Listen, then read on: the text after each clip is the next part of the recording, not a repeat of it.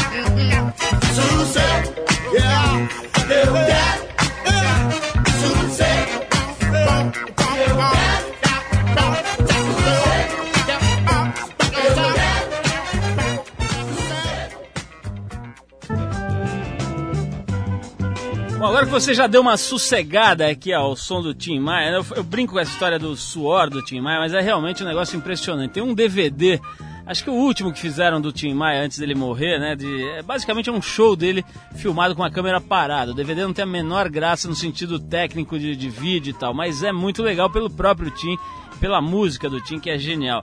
Mas é, é, um negócio impressionante. Você tem que assistir o DVD com uma toalha, porque você sua junto com o Tim Maia. Ele vai transpirando e são baldes de, de água que vão saindo dentro daquela carcaça gigantesca. Um gênio absoluto esse cara, Tim Maia. Agora, falando de suor, de aquecimento, olha essa notícia. O aquecimento global já dá mostras do estrago que pode causar. De acordo com pesquisadores do Benfield Hazard Research Center de Londres, Nove furacões devem atingir a região do Caribe e do sul da costa leste dos Estados Unidos até outubro desse ano. Segundo os cientistas lá da Inglaterra, o principal é, para essa temporada de tempestades, a razão principal para essa temporada de tempestades são as altas temperaturas absolutamente acima do normal da água do Oceano Atlântico Norte. Mark Saunders, um dos pesquisadores responsáveis por esse estudo, afirmou que, embora a flutuação da temperatura das águas seja parte de um ciclo natural de um período de 50 anos, há evidências claras de que o aquecimento global está contribuindo para o problema. Segundo ele, as temperaturas da água onde os furacões se formam são as mais altas já registradas na história, o que aumenta a incidência desse fenômeno e o torna mais forte e destrutivo. Para o cientista britânico, o furacão Dennis, que chegou antes do previsto no início desse mês, seria uma indicação de que haverá mais tempestades do que o normal esse ano na região. Em 2004, os furacões Charlie, Francis Ivan ou Ivan e Jean mataram centenas de pessoas e provocaram danos avaliados em bilhões de dólares na região. Eu ouvi outro dia uma entrevista do, do Amir Klink, que vai com muita frequência né, à, à Antártica, ele dizendo que agora, ele foi agora, e que a paisagem está completamente diferente. Ele não encontrava as referências, né, os icebergs, enfim, as, uh, os, os, acidentes geográficos ali que ele estava acostumado a tomar como referência, simplesmente sumiram, evaporaram, derreteram. Quer dizer, aquela coisa que a gente achava, que é negócio que era para os nossos netos resolverem, bisnetos e tal, o bicho já está pegando, já está provocando furacão e uma série de catástrofes naturais. Quer dizer, essa história aí da, da do meio ambiente, né, que antigamente era uma coisa aí é, é, que parecia coisa de hippie, de freak, de gente que não tinha o que fazer, você vê que o negócio está pegando mesmo e já está pegando pesado. Né? Furacões acontecendo por conta disso é um negócio bastante sério. Bom,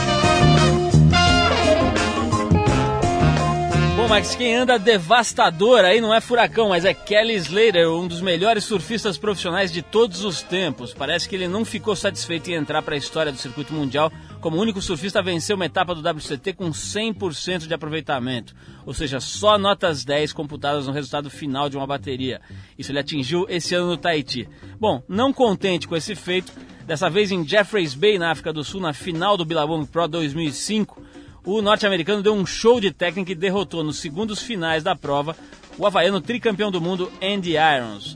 Faltando menos de um minuto para o final da prova, Slater precisava de uma nota 9,23 para ganhar do seu adversário e mostrando um impressionante sangue frio deixou três ondas passarem. Nos segundos finais da prova, ele desceu a maior onda da série que ficou entre um metro e meio e dois e bem no seu estilo aplicou quatro manobras no crítico da onda. Enquanto o Andy Irons estava atônito observando da praia, a atuação do adversário, os juízes não tiveram dúvidas quanto à supremacia do americano e deram um 9,5, o que garantiu a Slater sua terceira vitória no Tour e fez com que ele disparasse na liderança do ranking. E o Slater ainda saiu com a seguinte declaração: As coisas na minha vida costumam acontecer sempre nos momentos decisivos, e foi assim mais uma vez aqui em Jeffreys Bay. Na terceira colocação ficaram o norte-americano estreante no WCT Team Race e o sul-africano Greg Emsley o carioca Raoni Monteiro foi o melhor brasileiro na competição, terminando na quinta colocação. Detalhe é que essa prova foi transmitida ao vivo pela internet. Quem estava acordado corujando ontem, lá pelas quatro da manhã, viu. É, ontem não, né? De ontem para hoje, viu essa final pela telinha da internet. E é, só para lembrar, né, o Kelly Slater é seis vezes campeão mundial de surf. Se bobear, vai ser a sétima daqui a pouco. Bom, daqui a pouquinho, por falar nisso, né, a gente vai conversar com a Nied Guidon, que está lutando já há muito tempo para comprovar que na Serra da Capivara, sudeste do Piauí, estão os mais antigos indícios de presença humana nas Américas, indícios que datam de 100 mil anos atrás. A gente vai falar com ela daqui a pouquinho, vamos ouvir uma música e a gente volta direto com a Nied Guidon. E a música que a gente separou aqui do, é do Kings of Leon, que é hoje uma das bandas mais respeitadas pela imprensa especializada em música. Não exatamente pela sua originalidade, sim porque ela faz um rock básico e meio retrô. A banda virá ao Brasil em outubro para o Team Festival. Enquanto eles não chegarem, a gente vai ouvindo a música Raz, do disco novo do Kings of Leon. Vamos ouvir, a gente volta com Nied Guidon.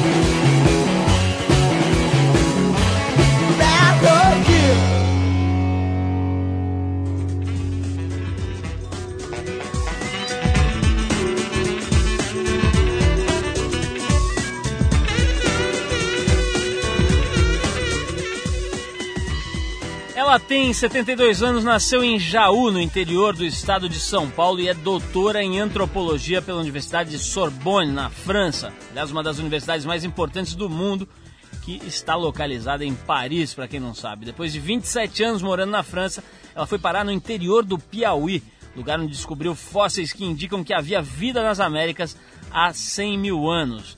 Essa ideia revoluciona absolutamente tudo que a gente sabe até hoje sobre a origem do homem no planeta.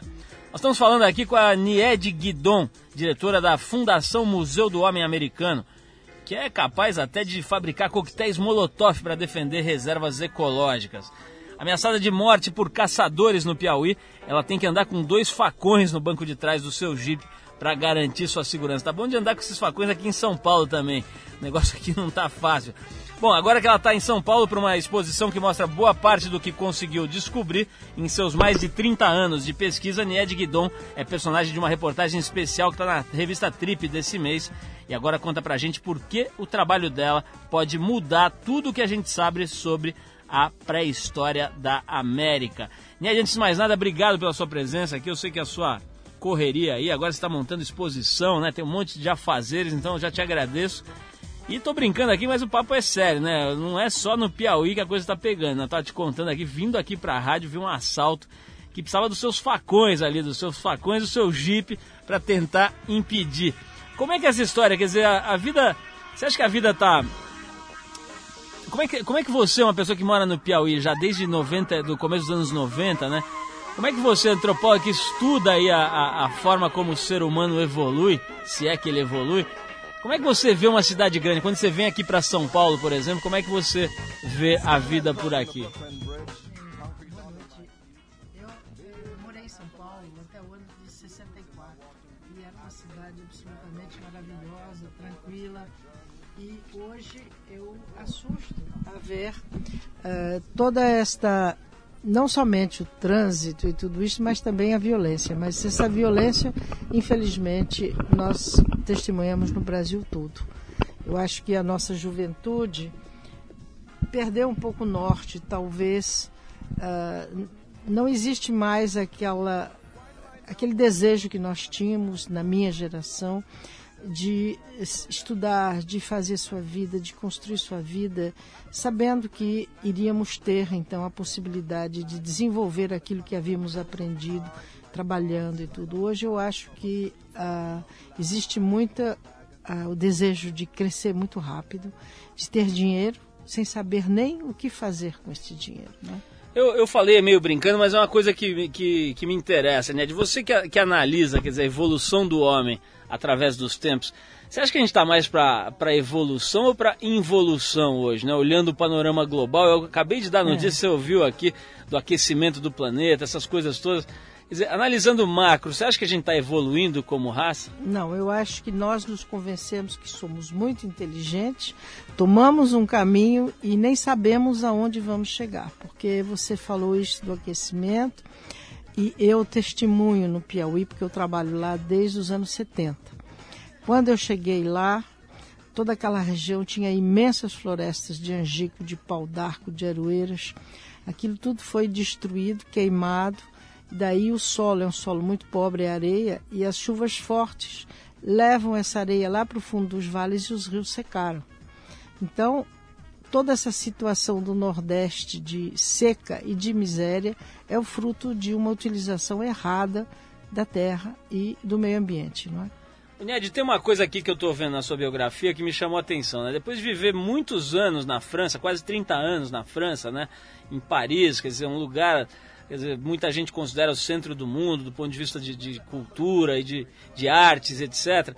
Você se muda para o interior do Piauí, né? Quer dizer, isso é o famoso choque térmico e cultural, né? Porque a temperatura já é um choque. Agora, você sai de um, talvez um dos maiores, se não o maior centro cultural do mundo, para ir para um lugar afastado, distante dos grandes centros, etc.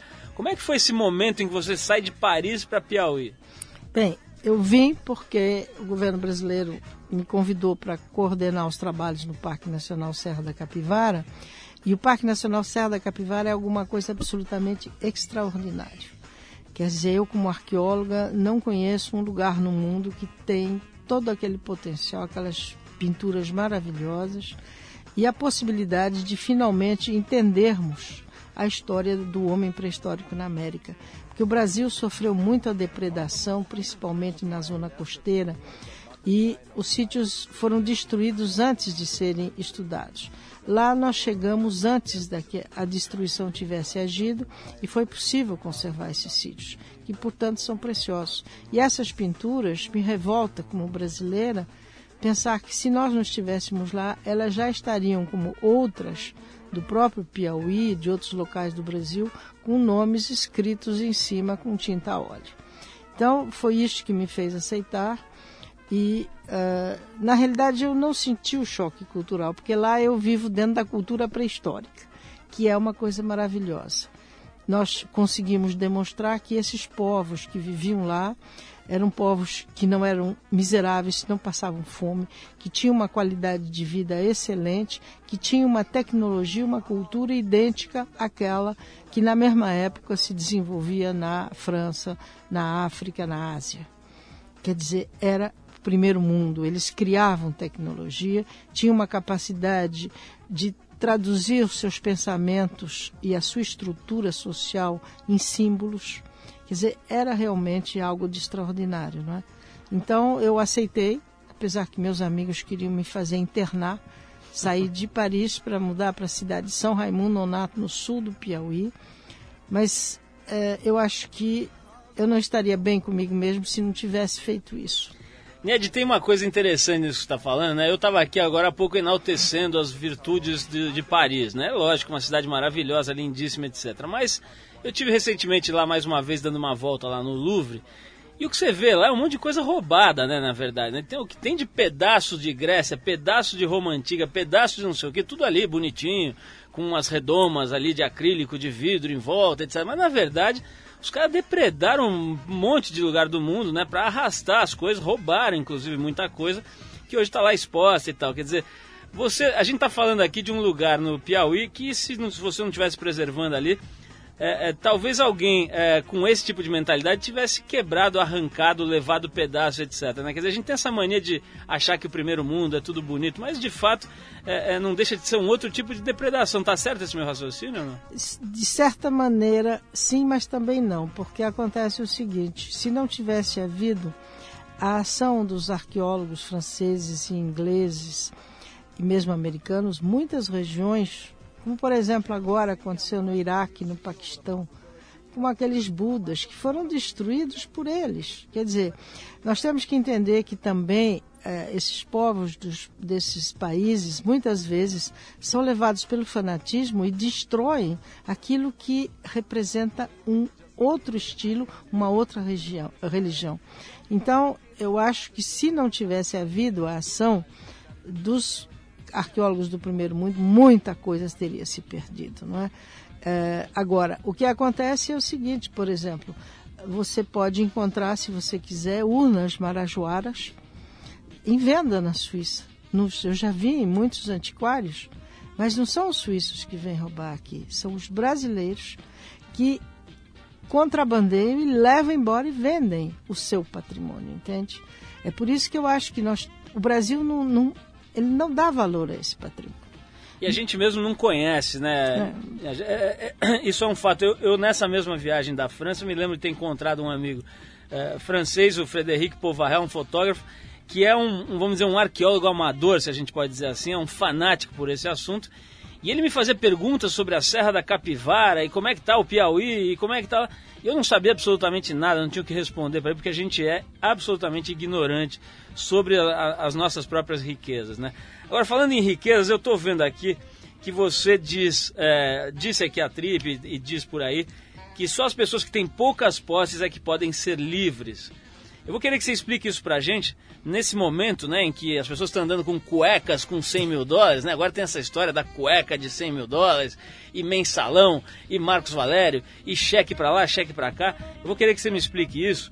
Mas antes a gente vai tocar uma música aqui do Groove Armada, que é uma dupla de produtores ingleses que faz um som bem interessante. Apesar de eles terem um pé na música eletrônica e outro na black music, essa banda só começou a fazer sucesso mesmo depois que ela abriu os shows numa turnê do Elton John vai entender né, como é que funciona ah, o show business mundial. A gente ouve então a música Little by Little do Groove Armada e depois vamos querer saber da, da, da, da nossa convidada de hoje, a Nied Guidon, por que, que as pessoas que têm poucas posses é que podem ser realmente livres. Vamos lá.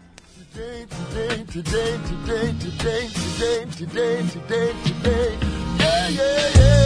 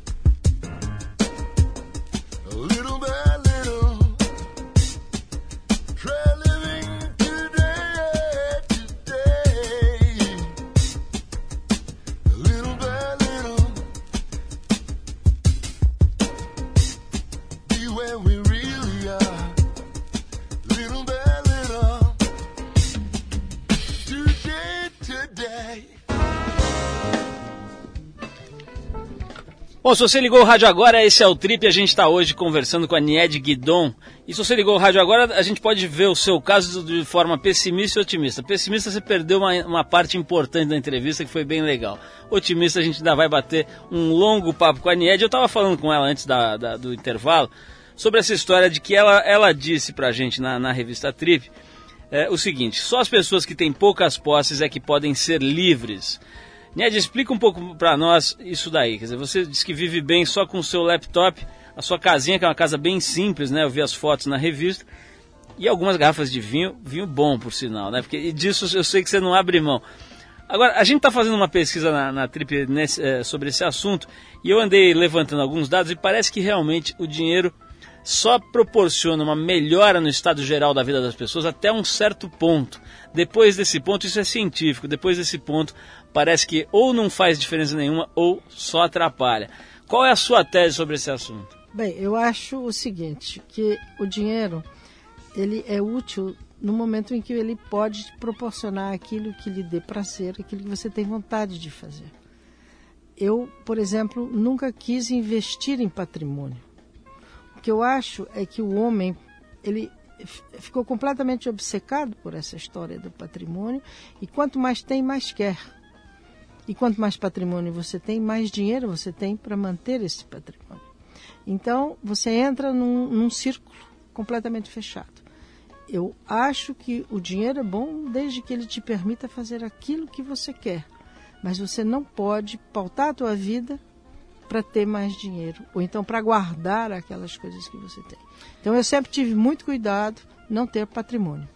Ned, você, você é uma pessoa que lida com a, com a dimensão do tempo, né? Quer dizer, estamos falando aí de, de um local é, em que existem inscrições lá com 100 mil anos. Na hora que você vê uma coisa com essa perspectiva de tempo de 100 mil anos, né? Tudo fica muito pequeno.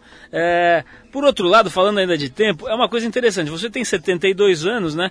E leva uma vida que parece assim, é, é, associada normalmente com vida de jovem, né? Quer dizer, mora num lugar meio é, ermo, meio afastado, uma coisa meio de aventura nessa história, vive de botina, de jipe e etc. Quer dizer, como é que é para você essa história da, da, da, do que eles chamam por aí de terceira idade? Agora tem esse nominho, melhor idade, não, um nome meio esquisito. Mas enfim, como é que é para você essa história da, da relação da, da, idade com o, o, o, estilo de vida, né? Porque as suas amigas, sei lá, gente da sua família deve falar, poxa, a Nelly tá maluca, né? Com 72 anos lá no meio do mato. Fala um pouquinho desse aspecto da tua vida pra gente. Bem, eu acho o seguinte, quer dizer, eu sempre também achei que nós somos muito obcecados com a ideia de viver e viver o máximo possível. Eu acho que nós temos que viver enquanto podemos viver bem.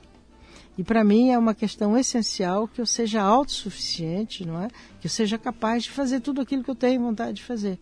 Para mim, sair, ir para o meio do mato, ir trabalhar, às vezes, ainda esta semana passada, entrei numa estrada errada, dei, topei com um monte de madeira caída, levei nove, para fazer nove quilômetros, eu levei quatro horas. Mas Saí de lá inteira feliz de ter visto belíssimas árvores numa parte do parque que está muito bem conservada, não é? Quer dizer, para mim eu acho que é a maneira de viver é essa. Ned, essa coisa de lidar com, com arqueologia, né, de ver as coisas, como é que as coisas se transformam ao longo do tempo, isso me parece ter uma ligação direta com esse teu desprendimento, né? Quer dizer, você está ali todo dia é, recebendo um impacto direto e, e, e, a, e a mensagem, olha, a gente vai virar pó. Né? No máximo vira uma inscriçãozinha, aí um pedaço de osso num canto. Tem a ver, quer dizer, é, faz sentido essa analogia? Quer dizer, você se consegue se desprender melhor na medida em que você se enxerga, enxerga a sua realidade ali naqueles, naquela, naqueles é, é, materiais que mostram o que de fato a gente é, né?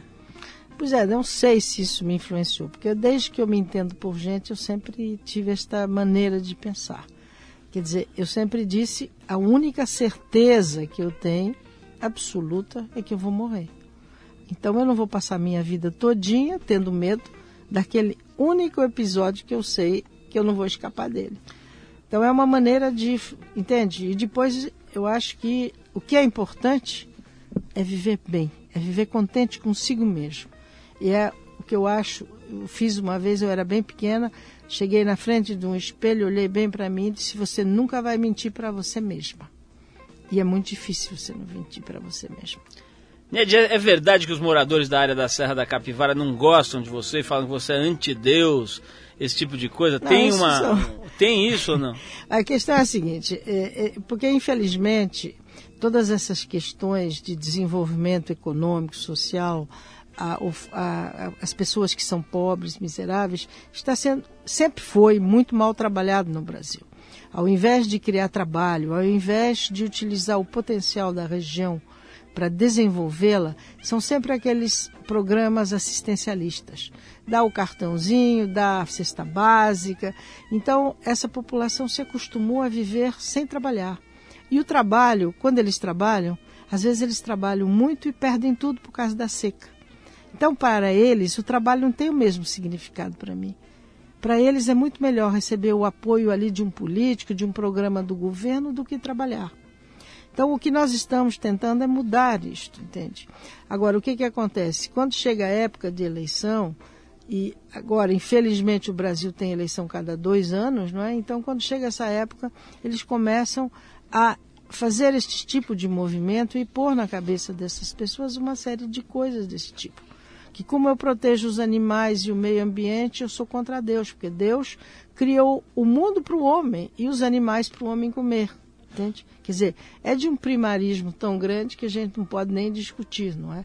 Agora, ao mesmo tempo, toda essa população, quando eles têm um aperto qualquer, qualquer coisa, uma doença, um filho doente, vão bater na sua vão porta. bater na minha porta, porque sabem que são atendidos. E você falou de, de apoio de, de, dessa coisa do, do, desse apoio entre aspas de, de, de políticos e governos, etc. A gente está num momento aí em que tudo está sendo questionado. Né? Eu estava brincando hoje falando com um amigo meu que parece Olimpíada. Né? Você chega em casa todo dia para ver qual foi a de hoje, né? qual a denúncia de hoje e tal, para acompanhar aquele, aquela etapa. Né? Quer dizer, um, realmente um, um, um manancial inesgotável de podridão que está vindo à tona.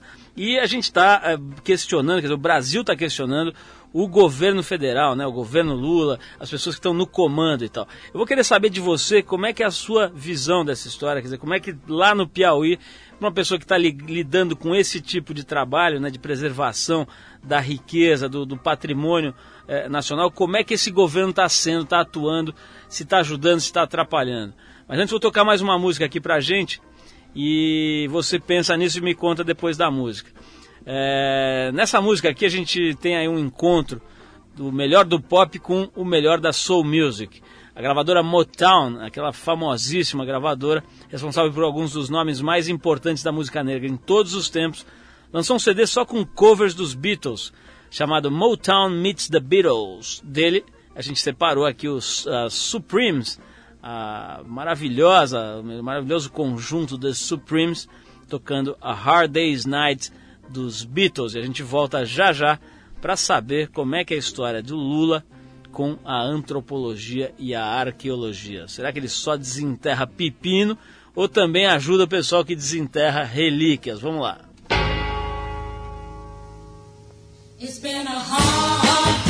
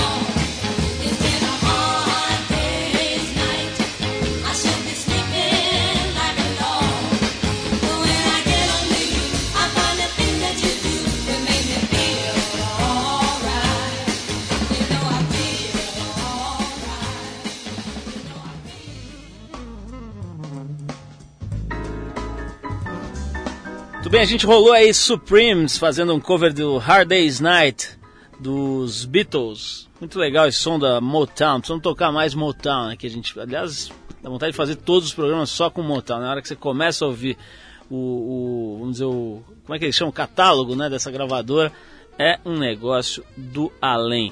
E aí a gente estava falando um pouquinho aqui sobre governo federal, né? Tá esse momento aí de, de, de enfim, de, de decepção, de crise, de é, as pessoas não sabem nem o que pensar, né, sobre o Lula tá ali tentando, o pessoal tentando preservá-lo, mas está cada dia mais difícil, né? O bicho já está com lama no joelho ali. É, como é que é para você que está? É, você me contou que você é, é aposentada pelo governo francês, ou seja, você recebe a sua aposentadoria do governo francês e trabalha para o Brasil, né? Então você sai de graça para o Brasil. É, o Brasil não gasta um centavo com você, é isso? Não. Agora, o meu salário não. Como é que é? Como é que você analisa a atuação do governo federal é, é, atual, né, do governo Lula, em relação ao patrimônio? É, eu não sei como é que a gente chama aí o patrimônio arqueológico, né, do país. Como é que é especificamente na sua área? Esse governo está trabalhando, está fazendo as coisas ou tá, ou tá mais para cueca de 100 mil dólares, ali, esse tipo de atitude? Bem, nós temos tido muitas dificuldades. Em 2003, eu fui obrigada a despedir todos os nossos funcionários por falta de recursos, porque esse contingenciamento do, dos orçamentos da União uh, os recursos que o Ministério da Cultura e o Ministério do Meio Ambiente nos repassam, então também ficam cortados, atrasados. Este ano nós estamos praticamente em agosto e ainda não houve liberação, o que dificulta muito o trabalho. Então, como eu disse, em 2003 eu tive que despedir, nós chegamos a ter 270 funcionários. Isso na fundação na ou fundação, no parque? Na fundação, mas são os que trabalham no parque. Eles trabalham no parque e eles trabalham no museu, onde é conservado o acervo, e o acervo também pertence ao governo brasileiro. Quer dizer, na realidade, tudo que está lá pertence à União, pertence ao Brasil. Quantos guardas tem no Parque Nacional? Como é que chama? Parque Nacional da Serra da Capivara. Serra da né? Capivara. Quantos guardas tem lá hoje, né? Olha, o IBAMA ele tem um funcionário e ele paga 12 uh, eh, pessoas que são terceirizadas para fazer a vigilância. Uh, nós, nós, atualmente, a fundação, hoje nós estamos com cerca de 190 funcionários, que fazem então o serviço de manutenção do parque e os serviços de preservação das pinturas, dos sítios arqueológicos, controle para evitar incêndios, que durante a época da seca é muito perigoso. E o dinheiro para pagar esse pessoal vem. Atualmente nós estamos sobrevivendo graças a uma doação da Petrobras e dos Correios, porque nós temos a, a possibilidade de receber recursos pela Lei Rouanet, quer dizer, as firmas que doarem para nós podem descontar de seus impostos. Então, nós captamos recursos junto à Petrobras, aos Correios e à Caixa Econômica. E é com esse dinheiro que nós estamos sobrevivendo. Bom, eu, eu não, acho que não tenho boas notícias para você, porque o presidente da Petrobras caiu hoje, né? O, os Correios foi o início dessa, dessa lamaçal. Quer dizer, tem a chance disso chegar, chegar a algum corte de verba lá para vocês. Não, quer dizer, atualmente os recursos que nós temos são suficientes até o fim do mês de julho. Eu já comuniquei a Brasília. Se não chegar recursos, eu sou obrigada a despedir todos que uh, trabalham, inclusive por um acordo entre nós, estão trabalhando por serviços prestados, nem com a carteira assinada, porque senão não daria para aguentar. Ned, é uma oportunidade interessante, quer dizer, do mesmo, do mesmo, ao mesmo tempo em que a gente vê aí um absurdo, né? Você está contando para a gente um absurdo. Ao mesmo tempo, a gente tem uma oportunidade muito interessante, porque hoje tem uma série de empresas que estão procurando formas de, de, de, de, atuar no que eles chamam de responsabilidade social, né? Uhum. Quer dizer, tem desde as empresas que têm isso de fato no DNA, até aquelas que querem comprar um lugarzinho no céu, né? Fizeram muita diabrura por aí, então querem comprar um puff no céu, pagando alguém aí para pegar um pouquinho de credibilidade. Seja um tipo ou outro, elas podem te procurar, né? Como é, como é que faria para uma empresa? Às vezes tem empresário que está ouvindo a gente aqui que fala, pô, eu poderia, poderia é, doar ou, uhum. ou, ou, patrocinar, ou ter meu nome associado a esse trabalho. Como é que essa pessoa pode fazer? Entrar em contato conosco, Fundação Museu do Homem Americano, nós temos um site, inclusive, e toda doação, então, pode ser descontada dos impostos. E Além do mais, por exemplo, a Petrobras nos fez essa doação porque uh, uma doação que ela havia feito a pedido do Ministério da Cultura. Depois, os uh, fiscais da Petrobras vieram, ficaram tão entusiasmados pelo trabalho, pelo resultado, pela maneira como nós empregamos os recursos, porque nós trabalhamos de uma maneira empresarial. Nós temos interesse que aquilo seja preservado, porque é o nosso tema de pesquisa, é um tesouro para o Brasil e depois nós fizemos gastamos dinheiro, nós aplicamos 20 milhões de dólares naquele parque, dinheiro que nós conseguimos pelo mundo afora, porque nós achamos que não podemos continuar com esses programas assistencialistas. O nosso, manter o nosso parque, criar trabalho, abrir aquilo para o turismo internacional, vai trazer 3 milhões de turistas ano e não muito mais barato do que o programa Fome Zero e com um resultado muito mais seguro. Eu vou querer que você dê o site, mas antes eu quero te perguntar uma coisa, Ned. Quando você vai lá e bate na porta do ministro Gilberto Gil, o bichinho te atende, conversa, dá uma verba ou nunca tá, tá sempre dando show em Paris? Como é que é? Conta pra mim. Bem, é, geralmente eu sou recebida pelo ministro interino, o ministro Juca Ferreira que é extremamente gentil, são todos extremamente gentis nos ministérios. Mas no bufunfa que é bom. Nada. Mas acontece que eles mesmos, quer dizer, os cortes são cortes extremamente violentos para garantir esse tal do, do como é que chama? Superávit, superávit primário, não é? Sim. E pagar os impostos desta dívida fabulosa que nunca vai ser extinta. Não é? Então é isso que prejudica eh, o funcionamento do, do próprio governo federal. Vamos tocar mais uma música, Nédia? Depois eu vou dar o site aqui pra, e vou falar um pouquinho da tua exposição também, né? É, vamos tocar mais uma música. Quero que você anote para mim o site que depois eu vou passar, porque olha, o que tem de empresário bacana aí que ouve o nosso programa, volta e meu encontro pessoas que vêm falar, que ouviram, que gostaram da entrevista. Tem gente com verba para isso, com, com é, é, orçamento próprio para o que eles chamam de verba de responsabilidade social, de terceiro setor, ou como quiser chamar. Pode, acho que é uma excelente oportunidade, inclusive de marketing, né? Quer dizer, você realmente conseguir fazer ao mesmo tempo um investimento inteligente e é, agregar para sua marca todo o valor do trabalho da NED e do parque lá da, da, da Serra da Capivara. Uh, eu, vou, eu vou dar o, o, site, o e-mail depois dessa música aqui, que é uma das músicas mais características do que era a sonoridade e a mentalidade das bandas de hard rock no final dos anos 60. A faixa é, tem um nome emblemático, I Love to Change the World, e a banda se chama Ten Years After. Essa banda ficou mais conhecida depois do seu show no festival de Woodstock e ela é liderada pelo Guitar Hero Alvin Lee, que está nativa até hoje, diga-se de passagem. I Love to Change the World, 10 Years After, e a gente já volta.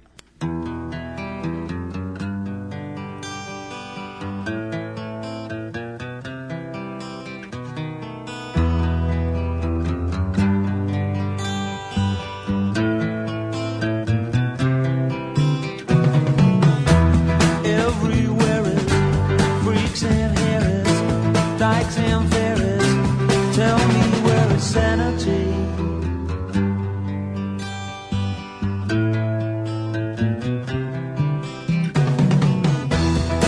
the ridge.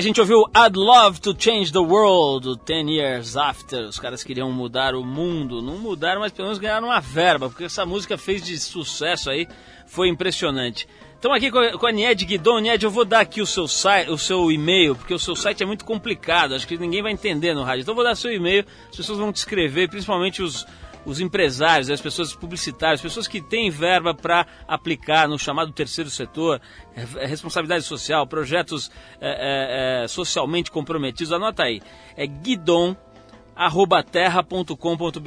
O Guidon se escreve G-U-I-D-O-N, N de nada, guidon terra.com.br.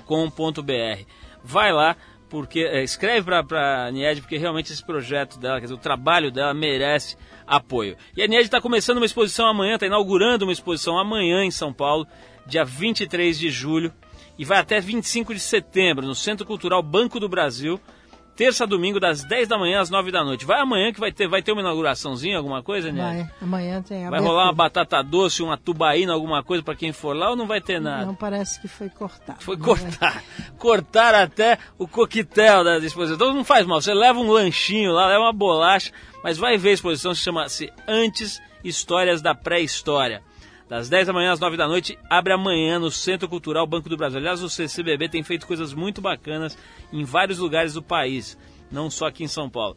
É de graça, não precisa pagar nada, quer dizer, não vai ter regabofe, mas também pelo menos você não precisa comprar ingresso. Rua Álvares Penteado, 112, no centro. Ok? O telefone de lá é 3113 3651. Vai lá, vou ver se eu dou uma chegada lá para ver também a exposição Antes Histórias da Pré-História. Ned, parabéns pelo seu trabalho. Quem quiser ver mais pode comprar a trip desse mês. Tem lá uma, uma extensa reportagem mostrando a casa da Ned, que vinho que ela bebe, como é que são os desenhos que tem lá nas, nas cavernas, as, as, coisas que eles estão preservando, as coisas maravilhosas e um pouco da vida da Nied. Ned, obrigado pela tua presença. Espero que a gente tenha sido útil e tenha conseguido levar para o ouvinte aí um pouco da história, né, da antropologia, da arqueologia aqui no Brasil e dessa luta que vocês empreendem lá na Serra da Capivara. Muito obrigada, boa noite, obrigada a todos. Bom, pessoal, a gente vai ficando por aqui com mais uma edição do Trip Eldorado, que é uma produção independente da editora Trip, numa parceria com a Eldorado FM, a rádio dos melhores ouvintes.